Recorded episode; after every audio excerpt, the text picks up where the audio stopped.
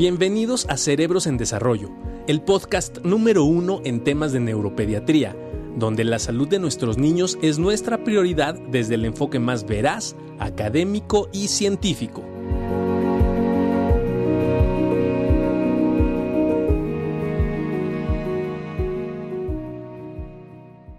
Hola, hola, muy buen día, muy buen día, ¿cómo están?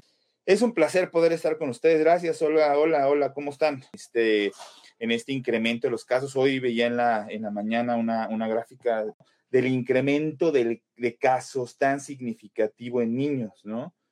Y sobre todo en niños de 5 a 11 años. No sé cuál sea su opinión, qué les parece, pero ahorita les voy a enseñar esta imagen, no la, no la pasé a mi computadora, pero aquí la traigo en el, en el celular porque tomé esa captura que les decía me llamó muchísimo la atención, porque evidentemente nos habla y nos refleja la situación que estamos viviendo actualmente en el contexto de la pandemia y de cómo está afectando a este grupo mucho más vulnerable en estos momentos, que son los niños, que es el grupo no vacunado y que también puede enfrentar situaciones eh, serias con COVID. Entonces, miren, esto es del primero de agosto, desde el primero de agosto de 2021 hasta el 22 de enero de 2022. El pico, la parte gris, la columna gris son las vacaciones y después ese gran pico que se observa hacia arriba, ese gran pico que se observa hacia arriba son el número de pacientes o los pacientes o los contagios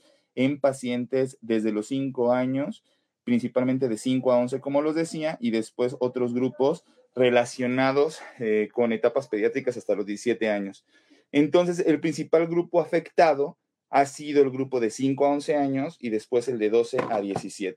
Entonces, como ven, bastante mal el tema que, que, queríamos y que proponíamos para el día de hoy. ¿Qué está pasando con los niños con epilepsia contagiados por COVID? ¿Qué onda con la epilepsia? Fíjense que yo les, voy a dar mi opinión personal con mis pacientes, qué está pasando y, comparte también el doctor Barragán, comparte de sus pacientes que lo hemos platicado. Saben que, el doctor Barragán y yo tenemos nuestras sesiones eh, conjuntas prácticamente diario, ¿no? O comentándonos los casos y, viendo cómo se está moviendo toda esta situación. Este, y fíjense que coincidimos en algo y no sé cuál sea su, su apreciación. Sí, si hay eh, pacientes, muchos de mis pacientes eh, han salido positivos. Creo que la semana antepasada y la pasada ha sido así un, boom, una, este, mm, una, una, situación enorme en los contagios, un incremento desesperado en los contagios. Eh, muchos mensajes de mis pacientes haciéndose pruebas rápidas, positivos y gran parte de ellos con epilepsia, ¿no? Entonces, este, ¿qué hemos notado? Que es bien importante, porque a mí me preguntaba, una querida paciente a, quien también le mando un abrazo, que también nos estamos ahí rifando día con día, este, con, la, con, con Kimberly, le mando un fuerte abrazo y afectuoso como siempre. Entonces, ¿qué está pasando? Fíjense, hemos notado que una vez que se diagnostica eh, COVID, ¿no? Eh, principalmente en esta nueva variante que es Omicron, que es la que eh, tiene una mayor contagiosidad, hemos eh, notado que también se han incrementado o se han descontrolado las crisis en nuestros pacientes. Esto tiene una gran explicación, tiene una explicación que me permitiré hacerla de manera muy breve y sencilla, pero es una realidad que el incremento en contagios de Omicron también se ha visto eh, manifestado con un incremento en el número de crisis en los pacientes epilépticos, incluso aquellos que consideramos controlados, ¿Esto qué significa? Que tienen ciertos fármacos antiepilépticos y con esos fármacos antiepilépticos hemos visto un buen control de sus crisis, inclusive en esos pacientes que se contagian por Omicron, por COVID-19, este, o en esta nueva variante, sí han tenido un incremento en el número de sus crisis. Esto es muy importante y ¿por qué? Porque ustedes saben, y los que tienen niños con epilepsia, eh, siempre nos hacen el favor de preguntarnos y hacernos preguntas muy específicas. Ahorita voy a ir contestando lo que me están, lo que me van poniendo, que son muchas, muchas preguntas, las cuales agradecemos siempre, pero siempre insistimos en tres factores primordiales para el control de crisis en un niño epiléptico. El primero, ¿no? Que esté tomando muy bien sus medicamentos, que esté tomando al pie de la regla sus medicamentos, idealmente que tengamos un horario bien establecido, este, que tengamos una dosis bien adecuada, que cualquier duda la tengamos y la resolvamos con su eh, médico tratante, con su neurólogo tratante. Segundo punto, que esté durmiendo bien, ¿no? Que no se desvele, que esté durmiendo lo mejor que se pueda, que respete sus horarios de sueño, si tiene chance por grupo de edad de hacer siesta que la haga, etcétera, etcétera. Entonces, el sueño. Tercero punto bien importante, y aquí es donde entra COVID y que también nos puede tocar los dos, los dos que acabo de mencionar, pero aquí es donde entra COVID, que son las infecciones. Las infecciones, incluso sin fiebre, pueden precipitar o favorecer un descontrol en las crisis convulsivas o epilépticas en este caso. Esto es muy importante porque siguen siendo niños, o sea, no es el niño de siete años con epilepsia, ¿no? Pues es Jorge con epilepsia ¿no? Es este eh, Juan con epilepsia, es Rafa con epilepsia. Sigue teniendo un desarrollo pediátrico. Entonces, la vigilancia pediátrica es fundamental. ¿Por qué? Porque se va a seguir enfermando. Y en este caso, desafortunadamente, COVID no es la excepción. Por el contrario, hay un alto riesgo de que si tus niños, pues obviamente están haciendo sus actividades normales, están yendo a la escuela, están saliendo al taekwondo, yendo a natación y demás, y realmente no tienen un confinamiento tan estricto, y aún así teniéndolo, ¿no? Quien sale a trabajar puede llevar, ¿no? Eh, Omicron a casa, este, que se puedan contagiar. Y entonces, este contagio, esta infección, inclusive sin presentarse con fiebre, puede descontrolarnos crisis, eh, las crisis epilépticas que en teoría podrían haber estado controladas, o bien esos pacientes que tienen un control regular, pues todavía favorecer un descontrol de una manera mucho más sencilla. Entonces, es bien importante que ustedes sepan que efectivamente esta es una infección viral, que como otras, ¿no? Que de repente sabes que le dio gripa y tiene fiebre y se descontrola y empieza a convulsionar, pues nos estamos enfrentando. Creo que aquí una de las situaciones que hemos observado con esta nueva variante es que, y no sé cuál sea su apreciación, pero la fiebre no dura tantos días. Estamos hablando de una fiebre inicial, probablemente entre el día 2, 3 de, de, que se empiezan los síntomas y después un par de días, son 48 horas más o menos con fiebre, con un primer pico que a veces cuesta un poquito más de trabajo controlar y los picos subsecuentes con mejor control con tratamiento para la fiebre y con eh, el bañito y los medios físicos, que es lo que nosotros eh, comentamos frecuentemente que se lleve a cabo en casa para que logremos controlar la temperatura. ¿Por qué lo decimos? Bueno, porque la fiebre ustedes saben que puede precipitar crisis epilépticas y ya no hablamos de este grupo de crisis epilépticas o crisis febriles, ¿no? Que se dan en los niños menores de 5 años, que son eh, crisis benignas, vamos, que pueden presentarse en el contexto de fiebre siempre y cuando el niño pues, tenga un desarrollo normal y demás. Recuerden que ahorita estamos hablando de epilepsia, es decir, ya son pacientes que tienen el diagnóstico de epilepsia y estando con ese diagnóstico y con su tratamiento antiepiléptico, pueden presentar crisis por la infección por COVID. ¿Y por qué pasa? ¿Se acuerdan? Y lo hemos venido platicando desde, ¿no? Lo, desde Delta, desde las primeras infecciones por COVID, cómo este virus sí tiene cierta predilección por afectar zonas neurológicas o el tejido neuronal. Omicron en específico también lo hace y lo hace de una manera mucho más rápida. ¿Esto qué significa? ¿Se acuerdan que antes venían lo del olfato y tales situaciones y que hemos platicado de la memoria y de algunas cosas así? Gracias, Berta, gracias, Patti, gracias, Ana Elena, gracias, Melissa, Verónica, Margarita, a déjenme otros saludos a, Tlanecita, Alma Bustos, Vero, que siempre nos, nos, escucha, Vero Geo, Mónica Soriano, Ana Elena Matthew, Bárbara, un abrazo, ahorita vamos para allá, ahorita vamos con las, con las, con las preguntas. Este, mm, a ver, ¿Qué pasa? Viene este virus.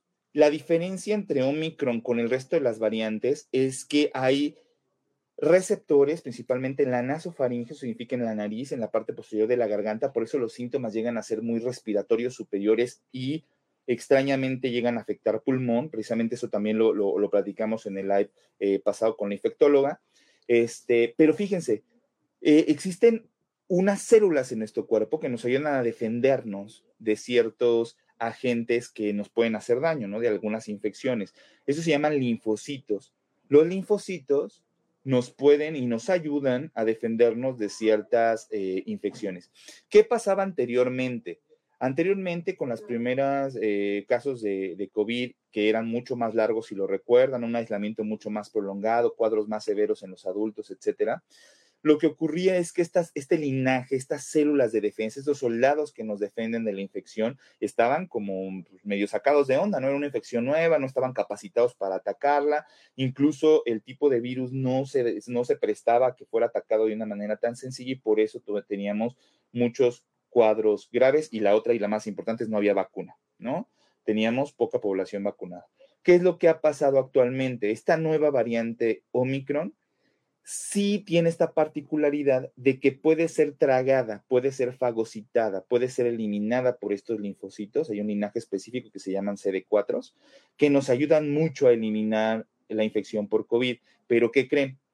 Esto genera una respuesta inflamatoria. Esta situación donde entra un agente como sería Omicron y despierta las defensas de mi cuerpo, crea una respuesta que nosotros le decimos inflamatoria y muchas veces sistémica.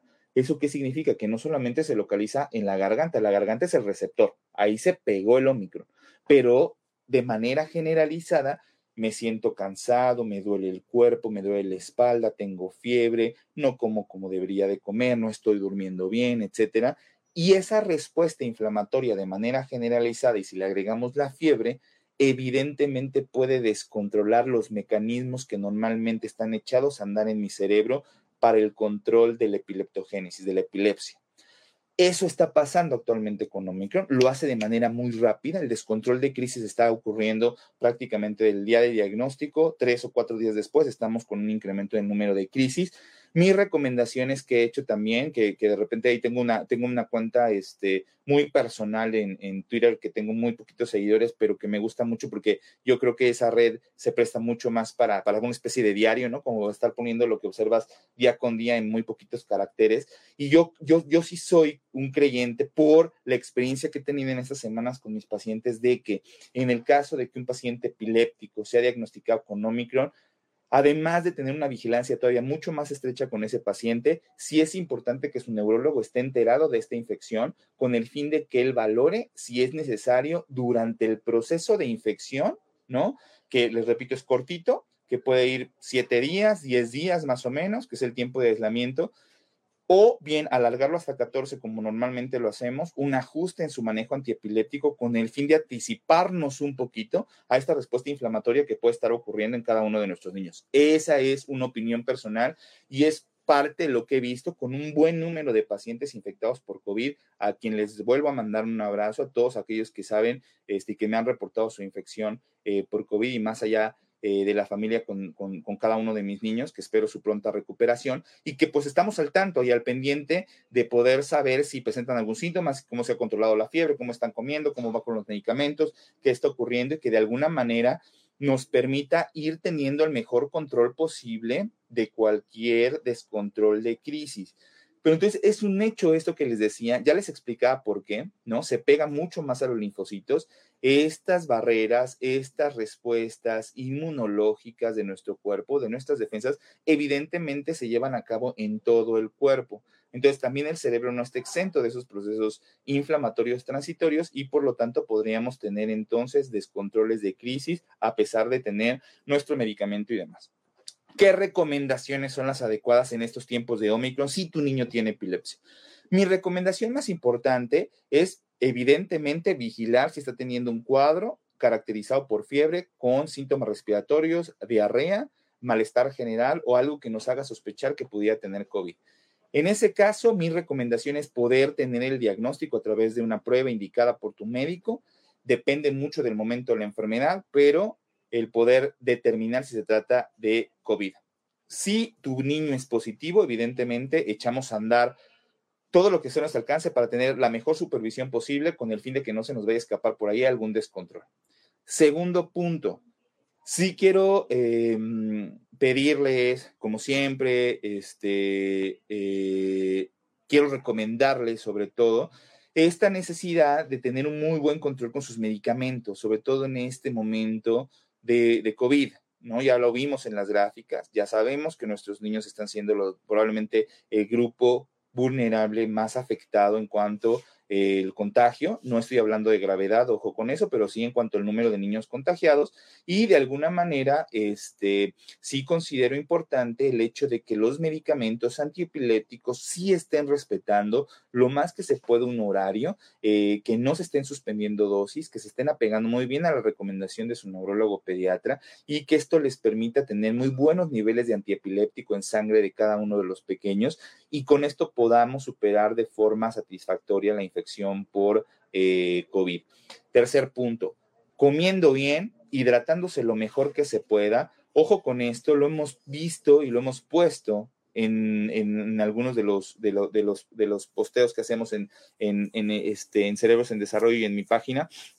Por favor, por favor, consulten con un médico especialista y aquí sí, ahí está mi opinión, es personal, desafortunadamente, no tienen la cantidad, no tienen la idea la cantidad de recetas que me mandan de médicos, colegas generales que eh, comentan que son expertos y especialistas en el manejo por COVID-19. Yo no, no, no conozco una situación como, como el curso más que el curso de la vida, ¿no? Que nos ha dejado la experiencia para el manejo de COVID, como para decirte un experto totalmente en, en COVID. Me queda claro que hay personas altamente experimentadas después de dos años de pandemia. Sin embargo, bueno, eh, las recetas con una cantidad de antibióticos terrible, con una cantidad de antiparasitarios que dan miedo, con una cantidad de multivitamínicos que también dan miedo y que de repente ya tiene 5, 6, 7, 10 medicamentos para tratar una infección viral que tu mismo cuerpo está resolviendo. La mejor manera y cómo podemos favorecer la respuesta de estas defensas para eliminar Omicron o COVID-19 es mantener mi cuerpo en las mejores condiciones posibles. ¿Cómo lo voy a hacer? Comiendo bien, Estando muy bien hidratado, guardar reposo si ya estoy diagnosticado, dejar que mi cuerpo trabaje de manera adecuada, dormir lo mejor que se pueda, con el fin de que mi cuerpo esté en las mejores condiciones para poder trabajar y eliminar el virus. Ni los antibióticos, ni los antiparasitarios, eh, mucho menos los esteroides si no tienen una indicación bien clara, y principalmente niños, mucho menos los anticoagulantes tampoco, han demostrado que pudieran resolver de una manera mucho más oportuna la infección por COVID. Es cierto que ciertas situaciones como esteroides y anticoagulantes, principalmente en población adulta y en algunas complicaciones, pudieran funcionar, pero de alguna manera no está indicado de manera inicial en todos los pacientes. Eso es lo que notamos. De repente, una receta con dexametasona, citromicina, este, con antiparasitario, con una serie de situaciones que ahí sí, ahí viene el otro lado. Y bueno, ¿y qué pasa si me lo tomo? ¿No? ¿Qué tal que me ayuda? Porque también eh, hay muchos comentarios de, es que a mí me resolvió la enfermedad todo lo que me mandó el doctor, ¿no? Sus 10 medicamentos. Eso no es real. Lo que resolvió tu enfermedad, lo que resolvió tu infección por COVID fue tu cuerpo fue tu cuerpo, solito. Solito lo logró hacer, solito logró tener una buena respuesta y solito te sacó adelante. Por el contrario, si de repente estamos tomando muchos antibióticos, si estamos tomando una serie de medicamentos que desconocemos cuál es su función, pero no los estamos tomando, sí podemos favorecer complicaciones, principalmente gastrointestinales, eh, complicaciones un poquito sobre fenómenos que potencialicen ciertas infecciones si no tenemos una toma adecuada de los medicamentos que realmente sean necesarios. Aquí hasta el momento, si no son medicamentos específicos para COVID, como ustedes lo han escuchado en la televisión, que se han desarrollado antivirales específicos para COVID, para situaciones en pacientes, principalmente eh, adultos, que me parece que la indicación va a salir en mayores de 12 años, que potencialmente puedan complicarse que potencialmente puedan complicarse y que pueden estar tomando entonces un antiviral específico para COVID. Eso no está disponible en este momento en las farmacias. Entonces, cualquier situación que sus médicos le quieran recetar para el manejo de COVID, yo les encargo de una manera muy puntual que cuestionen. ¿Para qué lo necesito? Si yo sé que COVID se va a resolver de una manera natural si mi cuerpo está en buenas condiciones, si reposo, si me hidrato, si estoy comiendo bien, si guardo mi aislamiento en casa, tengo que resolver la enfermedad. Siempre cuestionen esa parte porque es muy importante y más sobre los niños, ¿no? Este, y de repente siguen recetando, les repito, muchos antibióticos, muchos antiparasitarios. Échenle un ojo ahí a la página de cerebros. Hemos compartido los cuadros de la Universidad de la UNAM, ¿no? Donde dicen, bueno, por favor, no tomes este tipo de medicamentos y créanme que es súper frecuente en la consulta que salgan con cinco o seis de los medicamentos que no se deben de tomar. Entonces, créanme que eso es real y me gustaría leer sus comentarios si es que les ha tocado, si ya les recetaron una serie de medicamentos que la realidad es que no tendrían que estar indicados en COVID. Entonces, vamos a dar paso a alguna de las preguntas. Este, mm, eh, eh, eh, dice, gracias, gracias por sus mensajes. Este, Después de la segunda dosis, ¿en qué tiempo debe ponerse la tercera? Bueno, ya está estructurado. De repente también ha sido una, mm, una pregunta bien frecuente porque dicen, bueno, es que todavía no cumple seis meses de que terminó la segunda dosis y ven en cuatro meses y medio, va en cinco meses, ¿se la puedo aplicar? Claro que se la puedes poner. Se puede poner el refuerzo este, prácticamente 30 eh, días después de la segunda dosis que recibiste, pero el promedio de tiempo que se está poniendo entre cuatro a seis meses de refuerzo es un tiempo bastante razonable y adecuado. No hay ningún problema con eso, pero si tienes la posibilidad de ponerte el booster, póntelo. Eh, dice Lina, mi hijo de 10 años con epilepsia refractaria tuvo COVID, eh, padeció fiebre, laringitis y algo de tos con flema. Tenía una dosis aplicada de Pfizer. Qué bueno en porque de alguna manera seguramente esa pequeña dosis que yo te decía, lo ideal sería tener dos o lo más ideal tener incluso tres, este, seguramente favoreció a que su cuadro de COVID no fuera tan, tan severo. Te mandamos un abrazo, esperemos que todo siga en orden. Saludos, saludos, este, eh, Selene. Em, el contagio por COVID está generando problemas intestinales. Fíjense qué importante. Sí, Milani, ya eh, he tenido pacientes eh, cuyos síntomas podrían ser gastrointestinales. No es lo más frecuente, quiero aclararlo. Lo más frecuente son los síntomas respiratorios eh, superiores, ¿no? Dolor de garganta, un poquito de dolor de cabeza, frecuente en niños, fiebre, este, tos, ¿no? Moquitos, una especie de coriza y gripa, este, como más frecuente. Pero también en algunos casos eh, se ha asociado a vómito y diarrea. Este, y también en, en, compañía de fiebre. Entonces, no descuidemos ni nos confiemos de que sea un cuadro simplemente gastrointestinal, menos en estos momentos. Ya vimos la gráfica, ahí estamos, al cielo, con todos los casos hasta el, hasta, hasta el full. Entonces, hay que empezar a trabajar y hay que, hay que coordinarnos principalmente con su médico eh, tratante. Este, no tenemos Twitter, no, el que dije es mío, no tenemos Twitter en Cerebros en Desarrollo, por si ven ahí, y también ojo con la, con la, con la página de Instagram, este, chéquense que sea la de nosotros, porque eh, tenemos por ahí dos, dos este, páginas que no sabemos quién ha hecho, que de repente están posteando cosas como Cerebros en Desarrollo con nuestra misma imagen y todo, pero no somos nosotros. Entonces, el que tiene más seguidores, pues ese somos, ¿no? Que, que no, no, no recuerdo cuántos seguidores somos en Instagram, pero debemos de andar sobre los 2.000 o 3.000 seguidores, más o menos. Entonces, esa es la de Instagram. Y Twitter no tenemos como cerebros en desarrollo. Lo que mencioné fue de mi, de mi, de mi cuenta personal. Este, bien hidratados, muy bien este, hidratados. Más o menos los síntomas gastrointestinales también van en ese lapso, ¿no? De unos 3 a 5 días. Es importante, si estás teniendo diarrea, el mantener un buen estado de hidratación, el eh, tener un buen estado también de alimentación con el fin de que la diarrea se resuelva de manera adecuada. Y si es por COVID, recuerden que sin antibióticos, incluso el manejo antibiótico puede perpetuar la diarrea. Es decir, favorecerle que se vaya, este, eh, se, convierta en algo mucho más severo. Eh, yo tuve Omicron, dice Lupis, este, yo tuve Omicron el día 5 de enero y en esa semana se me tapan constantemente los oídos y me da opresión en el pecho, más por las noches. Ok, Lupis, tiene que valorarte, ¿no? Un médico especialista principalmente y probablemente un médico este, internista que pudiera ver por qué están ocurriendo las, este, eh, ese dolor de pecho, ¿no? No es, no es este no es tan, no es tan normal. Eso hay que, hay que poderlo, este, hay que poderlo tratar y vigilar. Ojo con eso. También en, en adultos, eh, la presencia de Omicron ha desencadenado descontrol de diabetes mellitus, de hipertensión, ¿no? Pacientes que anteriormente tenían controlada su tensión arterial que de repente podrían precipitar hipertensión. Ojo con eso, para que luego valoren con su médico eh, de confianza de adultos. Este, mi hija dejó de comer durante la enfermedad y por consecuencia bajó de peso de forma considerable. Ah, es importante volver a recuperar la dieta. Dice que su niña bajó de peso de forma considerable mientras tuvo la infección por COVID. Entonces, es importante que empecemos a estructurar nuevamente la dieta.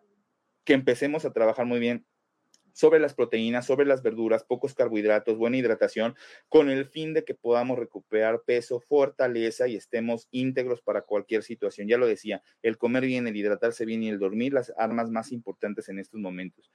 Este, mm, dice aquí Verónica, no sé si la información sea adecuada, eh, porque lo que nosotros tenemos de información son niños de 12 años y más, eh, con comorbilidad de los que se están vacunando. Em, ¿Cuáles son las secuelas de COVID en mi hija, ya que salió positiva y afortunadamente ya se recuperó? Saludos, gracias, Ochil. Saludos. Este, híjole, es, es, es, complicado. La mayor parte de las veces no existen, ¿no? No existen secuelas. Es decir, también depende de la severidad de la infección, de lo rápido que tengas respuesta este, en eliminarla. Y vamos, si fue una infección leve, quédate tranquila, Xochitl, no tendría por qué haber eh, alguna eh, secuela. Estamos trabajando en algunas situaciones de COVID, principalmente moderado a grave, donde estamos estudiando algunas secuelas de origen neurológico, pero en la mayor parte de los casos, si te fue bien y fue algo leve, tranquila, no tendría por qué pasar alguna otra situación. Gracias, Yesenia, qué bueno que te gusta. Este, a ver, vamos a otras preguntas. Este, sí, pero esa es, esa es, gracias. Este, mm, eh, muchas gracias, Ochida, a ti. Eh, saludos hasta Sinaloa. Doctor, ¿vacunemos a nuestros niños con síndrome Claro que sí. La vacuna será necesario después el booster. Ojalá que se pueda, Ángeles, si en algún momento hay una oportunidad de un booster, adelante.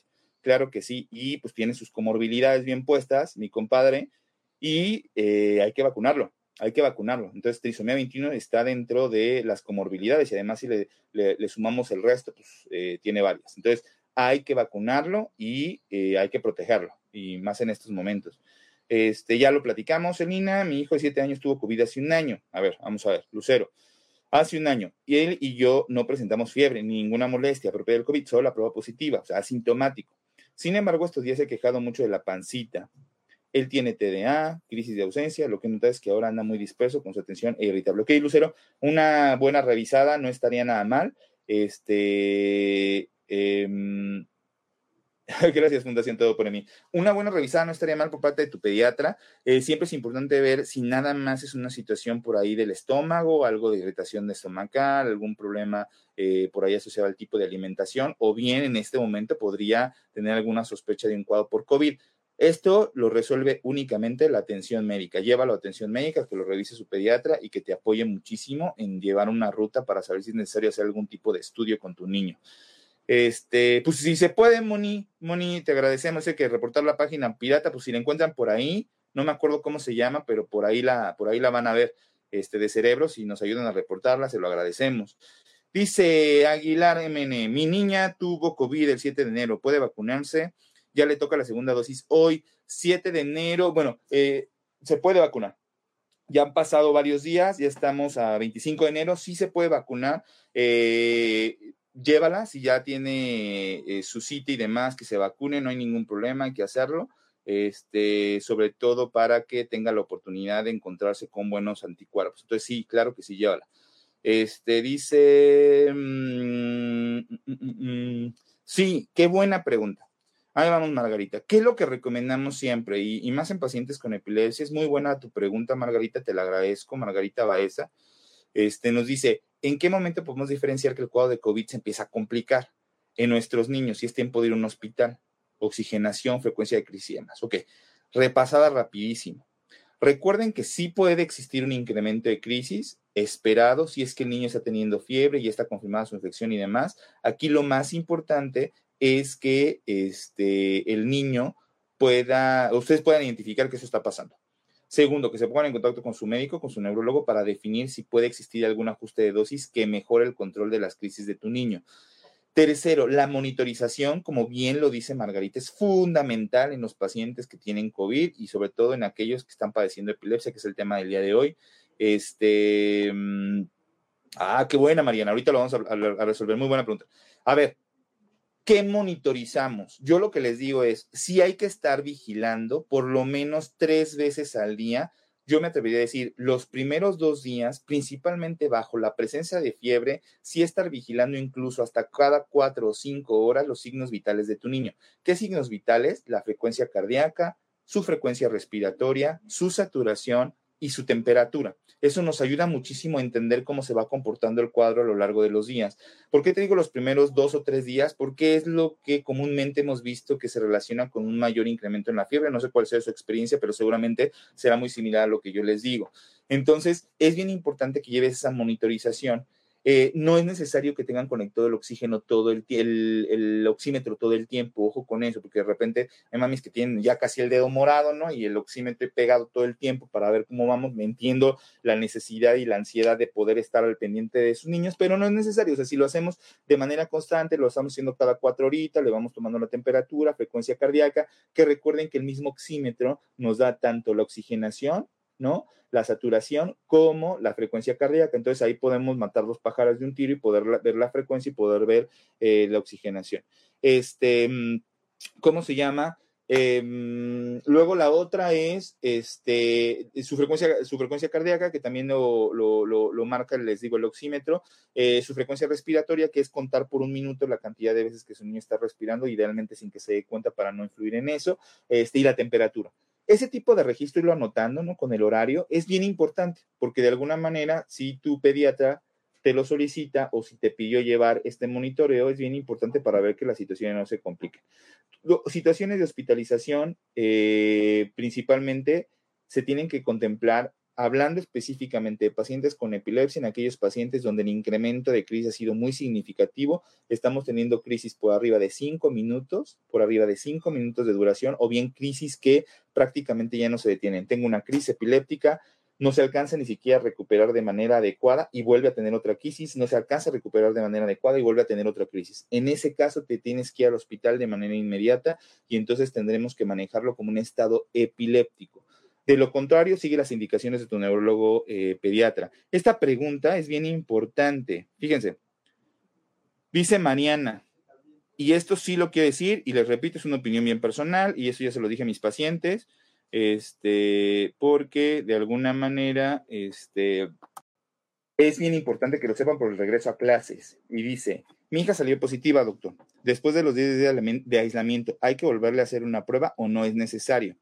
Es bien importante el poder establecer que existen algo que se llaman eh, guías de... Es, es, difícil encontrar de repente así como guías bien establecidas y rápidamente modificadas en nuestro país, pero existen guías internacionales que son bastante buenas y que incluso te explican y te, recomiendo que las puedan leer, que son del Centro de Control de Enfermedades en Estados Unidos y qué es lo que ha ido variando, ¿no? Este tiempo de aislamiento, que se acuerdan que era 14, luego que 10, luego que 7, etcétera, en qué casos sí, en qué casos no, etcétera. Entonces, justo ayer tenía la oportunidad de estar revisando nuevamente estos criterios de aislamiento por la CDC de Estados Unidos, donde decía, bueno, los siete días de aislamiento podrían ser más que suficientes. A partir del día 6 parece ser que en caso de Omicron baja la capacidad de contagio, siempre y cuando se utilice un cubrebocas adecuado, sana distancia y medidas este, evidentemente de higiene, como lo saben. Estrictamente, Mariana, no es necesario, y así lo dice la CDC, no es necesario el repetir una prueba para saber que tu niño esté totalmente negativo. Aquí lo más importante más bien fue guardar el, aislamiento durante los días necesarios para que la posibilidad de contagio de tu hijo disminuya. Y esto es muy importante por aquellas escuelas que están pidiendo una prueba de antígeno para que los niños regresen a clases. ¿Por qué? Porque incluso una prueba de antígeno no exime de que el niño pudiera tener COVID. Entonces, de alguna manera aquí, la herramienta, el procedimiento más adecuado y de mayor calidad es el tiempo de aislamiento que tuvimos con nuestros niños. Diez días me parece perfecto. Tu niño puede regresar a clases al día 11 a partir del inicio de los síntomas a partir del inicio de los síntomas. Y en el caso de los pacientes asintomáticos, a partir de que salió positiva tu prueba. Entonces, esto es muy importante porque no es necesario para regresar a tus actividades, ni para regresar a la chamba, ni para regresarlos a la escuela el hecho de que tengas una prueba negativa. Si tú ya tienes 10 días de aislamiento y el día 11 te vas a presentar a la escuela, está perfecto. También para que nosotros como papás nos relajemos de, híjole, ¿cómo no le piden una prueba? Es que, este, ¿qué tal que sigue con la enfermedad? Es tranquilos, esto ya está demostrado. Los centros de salud de, de, control de enfermedades en Estados Unidos ya determinaron los tiempos de aislamiento para Omicron, por lo tanto, no es necesario que estemos repitiendo las pruebas si es que el niño ya guardó el tiempo de aislamiento suficiente. Entonces, espero que eso haya quedado claro y espero que haya maestras escuchándonos para que repliquen esta información y se la pasen a ustedes maestras y le bajemos un poquito al estrés con las pruebas este, de control de infección que no son necesarias, que no son necesarias para regresar a nuestros, este, a nuestras actividades, a nuestros niños. Este, no lo sabemos, no lo sabemos, Bárbara. Están, está todavía, este, está todavía en veremos esa, esa respuesta así puntual. Acuérdate que es una variante nueva, eh, una variante donde el mayor tiempo de observación se ha llevado en Sudáfrica. Ahí se piensa que este tiempo podría ser entre dos a cuatro a cinco meses más o menos de inmunidad después a, de Omicron, por eso no tenemos que bajar la guardia, muy por el contrario, tenemos que seguir cuidándonos, aun que nos haya dado ya este Omicron, seguir trabajando, cuidándonos, poniéndonos el cubrebocas, este, sana distancia, evitar aglomeraciones con el fin de seguirnos eh, cuidando. Em, sí, Laura, idealmente sí, si sigue teniendo crisis, eh, sobre todo fuera de su patrón habitual de crisis o estás viendo un cambio en la manera en la cual sus crisis se presentan, habla con tu neurólogo, vale la pena el poder plantear a lo mejor, este, ¿cómo se llama? Algún ajuste de tratamiento. Eh, nosotros, epilepsia refractaria y no tuvo ningún tema con la vacuna. Bien, la, perfecto. El, mejor, el mejor consejo que se les puede dar es, si tu niño tiene más de 12 años, por ahí me voy a, voy a permitirme, dice, yo lo vacuné en enero, publicaron en la página del gobierno de CDM que, que se cumplían en 2022. O sea, si cumplen este año los 12 años, sí se pueden vacunar, nos dice Vero Ramírez. Aquí está el comentario que es de Vero. Lo quiero replicar porque es algo importante. Dice, si cumplen 12 años este año, este, pues ahí está, los puedo llevar a vacunar. Ojo con eso también. Este, 4.23 minutos, qué efectividad. Qué efectividad, Vero. Ay, ya. No, hombre, pues ya. Ya casi, pero no importa. Acá está. ¿Cómo estamos? Feliz de que pueda llegar acá con nosotros en el chisme del, del, Omicron y del control de crisis, del descontrol de crisis. Este, lánzate, o sea, si al final están con esta situación de que tu niño cumple 12 años este año, lo puedes vacunar, láncense. No necesitan de una hoja especial para vacunarlo. Si tu niño ya tiene el diagnóstico, por ejemplo, de epilepsia refractaria, toma sus medicamentos, tiene la receta de tu neurólogo este, y demás, te presentas con la receta y viene la cédula, que es lo que te piden y el nombre de tu neurólogo. Y ya con eso, te vacunan de volada. Y no tienen problema los pacientes con epilepsia para vacunar. Ya lo platicamos, nada, ya nos han dicho ahí su experiencia. Pues, vacúnense, vacúnense, vacúnense, no hay bronca. Ahora, ya decíamos, si la infección por, por COVID, si el Omicron, si hemos visto que de repente sí está alterando el patrón de crisis de nuestros pacientes, sí puede incrementar un poquito el número de crisis, empeorar no un poquito le dejen de dar los medicamentos. No se los dejen de dar. ¿no? Mi hijo cumple 12 años en mayo. Pues ahí está, mira, dice, de ahí nos pasaron la información, Cuba María José, inténtalo, no pierdes nada. Si este año cumple 12, pues dice por ahí que sí lo vacuna, entonces vámonos a vacunar, por supuesto que sí. La vacuna es segura, es muy segura la vacuna. Este, se están viendo los síntomas en los niños. Mira, está siendo muy rápido, nos preguntan aquí después del contacto, es rápido. Aún así hay que guardar aislamiento cinco días. ¿Eso qué significa? Como ha pasado, ¿no? O sea, yo tengo contacto con el doctor Barragán, sale positivo, ¿no? Este, yo me entero, yo me entero.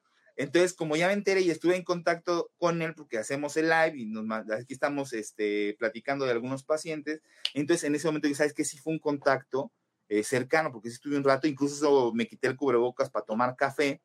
Entonces, ¿sabes qué? Ahí me tengo que guardar cinco días y mi contacto realmente fue muy cercano y observar el desarrollo de síntomas. Si desarrollo síntomas, pues tengo que hacerme una prueba, ¿no? Para ver, pues a lo mejor es altamente probable que tenga COVID. Si no desarrollo síntomas. Lo que estamos viendo es que después del contacto, en uno o dos días se desarrollan los síntomas. Ahí está, dice que lo extrañan. Tampoco, beca, exageración, ya lo extrañaron. ¡Ah! ¡Qué bueno! qué bueno. Dios mío, Dios mío. Bienvenido, dice Matis. Muy gracias, bien. Gracias, perdón. Buenos días, buenos días. Eh, eh, eh, em, Pero sí. sí, puede, ahorita lo platicamos, Adrián. Adelante. No, no, dice. Fundación Todo por Emi, que lo manda a saludar. Muchas gracias. Lo extrañaba. Aquí está, la neuróloga de mi hijo Silvia en, en, Argentina, claro, la maestra, que vamos a esperar tenerla en el Congreso de la Sociedad Mexicana de Neurología Pediátrica, participando en una mesa de enfermedades neuroinmunológicas, que ya saben que es mi mero mole. Exacto. Este, vacunarlo con Pfizer. Este, Pfizer, buena, una vacuna. De hecho, gran parte de los países, de hecho, lo están vacunando, están vacunando con Pfizer. Sí, la verdad es que solamente algunos países en Latinoamérica están vacunando con Sinovac. Sí, eh, poblaciones pequeñas. Y lo están haciendo incluso desde los tres años Sí, de que, vida. que- que yo creo que era sobre lo que Lina comentaba, ¿no? Pero sí, Pfizer una, una, una buena opción. Quisiera saber de las secuelas que se han mencionado de falta de memoria y trastornos de atención después del COVID. Definitivamente, este, hay, dos fenómenos muy interesantes. Uno es el fenómeno que se está llamando como el foggy syndrome, que es esta como nebulosa donde los pacientes se sienten como en un estado de cansancio vespertino, no se pueden acordar de los nombres, falta de atención, falta de ánimo, que dura entre una o dos semanas. Pero eh, se ha reportado que hasta un 30%, fíjense, es muy alto, uno de cada tres, durante meses puede tener manifestaciones con falta de atención, olvidarse las cosas de manera frecuente, como un trastorno por déficit de atención. Y nos han dicho, yo no sé la experiencia, pero nos han dicho que se han estado tratando con medicamentos para el trastorno por déficit de atención, con respuestas muy favorables para recuperar la memoria y la atención en estos pacientes. Eh, como lo comentábamos hace rato, ojo con esto, estas son situaciones que pasan de manera muy puntual. No es que le pase a todos los pacientes que tengan COVID, ojo con eso, pero de alguna manera es importante que, este, que lo tengan contemplado, ¿no? Eh, no, no, no creemos, eh, Vero, que vaya a haber vacunas pronto para niños menores de 12 años. Eso se ve. Aún no se sabe, Beca, no es lo mismo que pregunto. difícil. Más o menos cuántos días después, están vacunando 20 días aproximadamente después de la infección, más o menos. Pero se puede vacunar 10 días después, ¿no? O sea, de que te infectaste 10 días. Sí, claro, Matis. Batman es más viejito, ¿no? Estoy de acuerdo. Yo soy Batman y él es Robin, más Robin. Hace sencillo, es sencillo ahí. el otro día, el otro día, el otro día, fíjense nada más para que se den cuenta de la cantidad de años que le llevo a este joven. Ya sé. este, publican por ahí que cuando yo estaba yendo a una de mis primeras pláticas como residente de neuro, el doctor Juan Carlos estaba yendo a la primaria. Para que vean la edad y la gran capacidad de este hombre que tiene, que ya nos alcanzó en muchas cosas. Hijo, y hace un año a mi esposo le pasó eso de estar con la atención muy dispersa. Hay que corroborarlo, Erika, ¿no? Que no haya Sí, sido. este, Pero es importante, es importante. Sí. Ahora, pareciera, y hay una, una publicación muy interesante, que los pacientes que de- durante el momento de la infección aguda tienen manifestaciones neurológicas, normalmente el cuadro es más grave. Es lo que es justo lo que comentamos hace rato. Casi siempre ese tipo de situaciones se dan entre COVID moderado y grave, ¿no?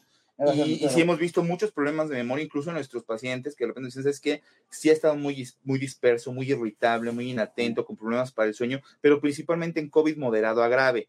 Si tuviste un COVID leve, ligero y demás, eh, no está por demás que vayas observando cualquier situación, pero es raro que esto ocurra, entonces tranquilos con esa parte. Gracias, Lucero. Eh, mi hijo tiene epilepsia. sí, mm, sí, Mayra. Vacunación contemplada, sí. Sí, 12 años y más con comorbilidades entraría. Sí, entraría. O también. si tienen la posibilidad de irse a vacunar a cualquier edad, Ah, qué buena, Elena. Buena pregunta. Dice, alteraciones menstruales post vacuna. Sí, sí pueden existir alteraciones menstruales posterior a la vacuna. No tienen que ser alteraciones menstruales tan severas, pero sí puede haber un poquito de retraso o se- que se adelante un poquito el periodo y el eso han reportado muchas este, mujeres jóvenes. Jóvenes, exactamente. Mujeres jóvenes que después Así de la es, vacunación han tenido eh, alteraciones del, del ciclo menstrual durante dos o tres meses posteriores. Sí, hay que checarlo. Si esto se perpetúa por más de tres meses, acude con tu ginecólogo para ver qué está ocurriendo. Pero sí, sí puede ocurrir. No te asustes. Sí puede pasar después de la vacuna. Mira, mira, eh, Lenita, eh, sí, mucha gente está buscando el amparo para la Sí. vacunación y sí se está logrando. Es un poco tardado, pero, pero sí se puede hacer. Aquí necesitas contactar a tu abogado y solicitar una carta a tu médico para decir que certificar que tiene una comorbilidad que requiere la vacunación. Totalmente. Si sabe alguien que era, chi... alguien que era chivigón.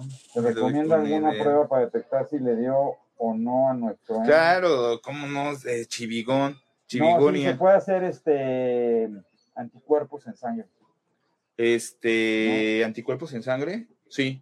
Para ver si, Ah, si tuvo la infección, sí, claro, claro, y claro. para saber si Entiendo. tuvo la infección, Entiendo, sí, sí, sí. se puede hacer un Ah, examen ya, ya de sangre 10 días, sí. Sí, sí, sí, claro. Nomás que tienes que dejar pasar, este... Híjole, más o menos de que terminaste tú con, el- con tu periodo de, de, este, de aislamiento, aguántate unos 20 días más o menos para hacer la prueba, Para que no, prueba no salga muy mal. y eh, ahí puedes detectar los anticuerpos y sales si ya tienes memoria o no para detectar si sí tuvo o no tuvo COVID. Eso está pasando muchas veces y es muy interesante que hay familias donde se infectan cuatro y uno se infecta uno, a pesar de haber estado con ellos. Si quieren saber si le dio asintomático o no, la prueba de anticuerpos te puede ayudar. Es una dosis específica para los niños de 8 años, es que es algo que desconoce mi Mira, salen cuatro días. Mira, muy bien, Vero, gracias. Eh, eh, di- digo, es una dosis específica, prácticamente es la misma, Es la Flores, pero, pero, este, bueno, ahí en la parte de los amparos, la verdad es que no tengo, o sea, sé de, de pacientes que lo están tramitando, sé incluso de, de- de amigos cercanos que lo están haciendo, pero ahí sí no, no, no sé si incluso tenga que especificar la dosis o solamente la Eh, Chivigón, tú ni te acuerdas de Chivigón, de la señorita Cometa. Maravilloso programa. Lo siguen Cometa. repitiendo, Mati, no seas así, sí, creo que Chivigón, ¿cómo no? Este, bueno, entonces, eh, pero sí es bien importante, ¿no?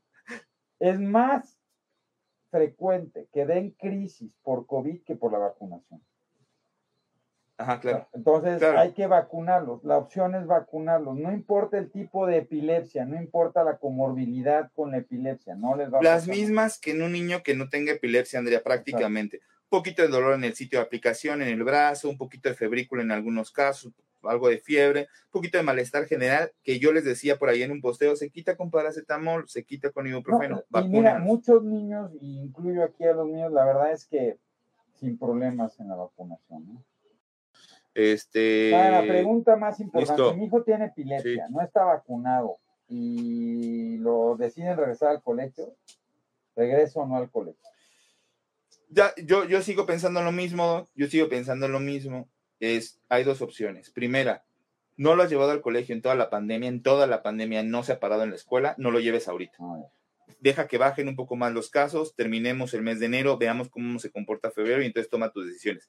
Segundo escenario, ya iba a la escuela el 3 de enero, lo suspendieron por las clases, ahorita van a regresar, regrésalo a la escuela, ¿sí? Regreso a la escuela. O sea, al final de cuentas, este, si ya iba a la escuela y de repente por X o Y circunstancia lo dejaste de llevar o se suspendió, regrésalo nuevamente cuando lo manden llamar con sus medidas, ¿no? Con su cubrebocas, este KN95, KF94, su tricapa, eh, intentando mantener la sana distancia, lugares bien ventilados, ¿no? Oh, se registra la escuela pública y el gobierno los lleva en autobús que ellos ponen. Y también está la opción de registrarlos de forma particular. Lo único que piden es que vayan como mínimo dos niños por auto. Ah, súper bien. Este registro abierto. Ok. Yo me hice la prueba de anticuerpos entre otros estudios que realizaron. Fue después de unos cinco días que yo creí tener resfriado, ardor, ¿no? después salí positivo, ¿ok? Y me guardé como 10 días, gracias a Dios, fue moderado. Qué bueno, qué bueno. Eh, Esto es para Colombia. Ah, no, esto es para Nuevo León. Nuevo León, perdón. El Puente Colombia. Aquí dice vacunas Nuevo León, Puente Ah, Colombia para la gente que nos escucha de o que nos ve de Nuevo León. Ahí está la bueno, información. o la gente que esté cercano se quiera mover. Es que lo que no sé, ¿se puede? Por eso le decía a Laura, ojalá y nos apoyes en eso, si no, a ver, si en la página dice que si la gente que no es de Nuevo León puede ir al puente, este, si no, para pues registrarse. un- Y sí. si no, un cabrito. Un cabrito que Y no aprovechar que y- por y cierto, ya. los Tigres le ganaron a los Pumas. ¿eh? No hablemos de, de- de temas que no nos convienen, ni, ni a las Chivas, No ni a la cobran, ¿eh? América. No cobran, no cobran. Sí, pero Este, pide, dice, no cobran, pero piden que obviamente residan en Nuevo León, ¿no? Es una- un beneficio de los habitantes de del, Nuevo del León, estado. Bueno, pero pues ahí se pueden. conseguir. Entonces, les avisamos del live del jueves, que ya vimos o sea, estos temas de, este, de, de, de, de, de- COVID, ¿no? A ver, ahí, a ver, aprovechando, ahorita ahí me ponen, es que el CBD controla el, el- la infección por coronavirus, no, se traten con CBD, no se traten con CBD. no se traten con Consulten CBD. a su médico, traten sus síntomas, su cuerpo, si está con un adecuado estado de nutrición, si están durmiendo bien, si están comiendo, hidratándose de forma adecuada, tiene que estar lo suficientemente fuerte para eliminar. Exacto, eh, no se traten con CBD, por favor. Podría llevar a mi hijo al puente y alguien me podría hacer favor de prestarme un comprobante de domicilio. Bueno, ahí ya están, este, ya están eh, como. Bueno, eh, síganos, este, cuídense mucho, cuídense mucho, perdón por llegar tarde, pero este, aquí estamos. Y mm, Dios los bendiga, Dios los cuide. Cuídense mucho, sigan usando su cubrebocas, no lo Y dejen de véanos en YouTube, utilizar. vean todos los programas que tenemos en YouTube, por favor.